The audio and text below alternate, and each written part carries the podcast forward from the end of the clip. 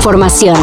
Titulares nacionales, internacionales, música, cine, deportes y ciencia en cinco minutos o menos. Cafeína. El fiscal general de justicia del estado de Morelos está encubriendo y tratando de tapar un feminicidio. El caso de Ariadna Fernanda no solo fue feminicidio, sino que la Fiscalía de Morelos trató de ocultarlo. Esta grave acusación la hizo la jefa de gobierno de la CDMX, Claudia Sheinbaum, quien en conferencia señaló que el encargado de dicha fiscalía tiene vínculos con el presunto responsable de la muerte de Ariadna, y por eso ocultó la verdadera causa de muerte. Horas antes, Rautel N., el presunto feminicida, se entregó a las autoridades asegurando ser inocente. Pero hasta hay videos de él cargando el cuerpo de Ariadna, el cual fue encontrado hace unos días en Tepoztlán. Ella, ya sin vida, es cargada por la persona que se entrega el día de hoy.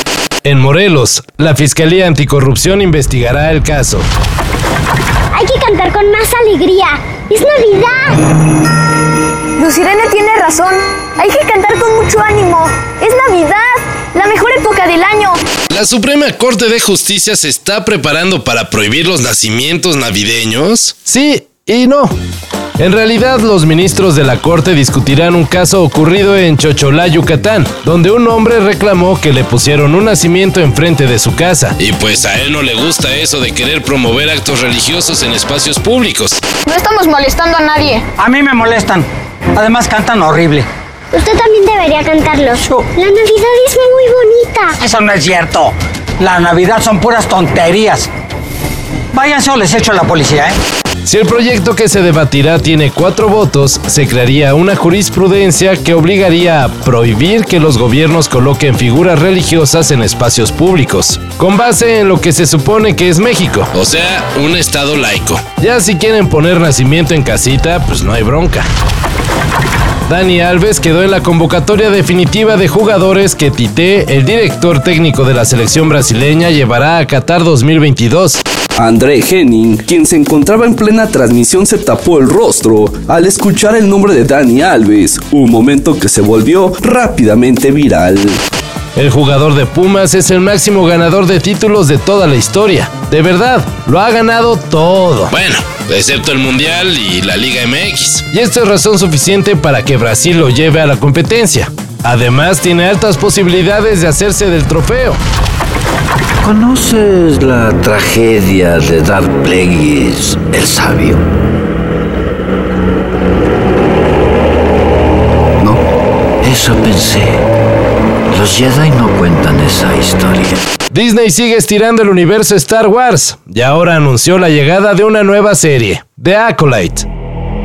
Según se reveló, esta nueva producción nos llevará unos 100 años antes de los eventos ocurridos en el episodio 1, para ver la historia de un Padawan que junto con su maestro Jedi investiga una serie de crímenes que acabarán por revelar el lado oscuro de la fuerza. Y hasta ya hay elenco. En The Acolyte podremos ver a Amanda Stenberg, Daphne King y Lee Jong Jae, este último recordado como protagonista de los Juegos del Calamar. Gente que ama a los perritos, tápense los oídos. En Corea del Sur, el expresidente Moon Jae-in está regresando los perritos que en 2018 le regaló el líder de Norcorea, Kim Jong-un, que porque no tiene apoyo del gobierno. En mayo, Moon se puso necio para llevarse a los perritos, aunque estos eran clasificados como propiedad del Estado. Ahora que el gobierno le dejó de dar el dinero para su manutención, unos 2 mil dólares al mes, el expresidente dice que ya no puede con ellos. Así que los regresa. ¿Y se vale regresarlos? Pues ni que fueran qué. Ay, pobres perritos. Todo esto y más de lo que necesitas saber en sopitas.com. El guion corre a cargo de Álvaro Cortés y yo soy Carlos el Santo Domínguez. Cafeína. Un shot de noticias para despertar. Lunes a viernes por sopitas.com y donde sea que escuches podcasts.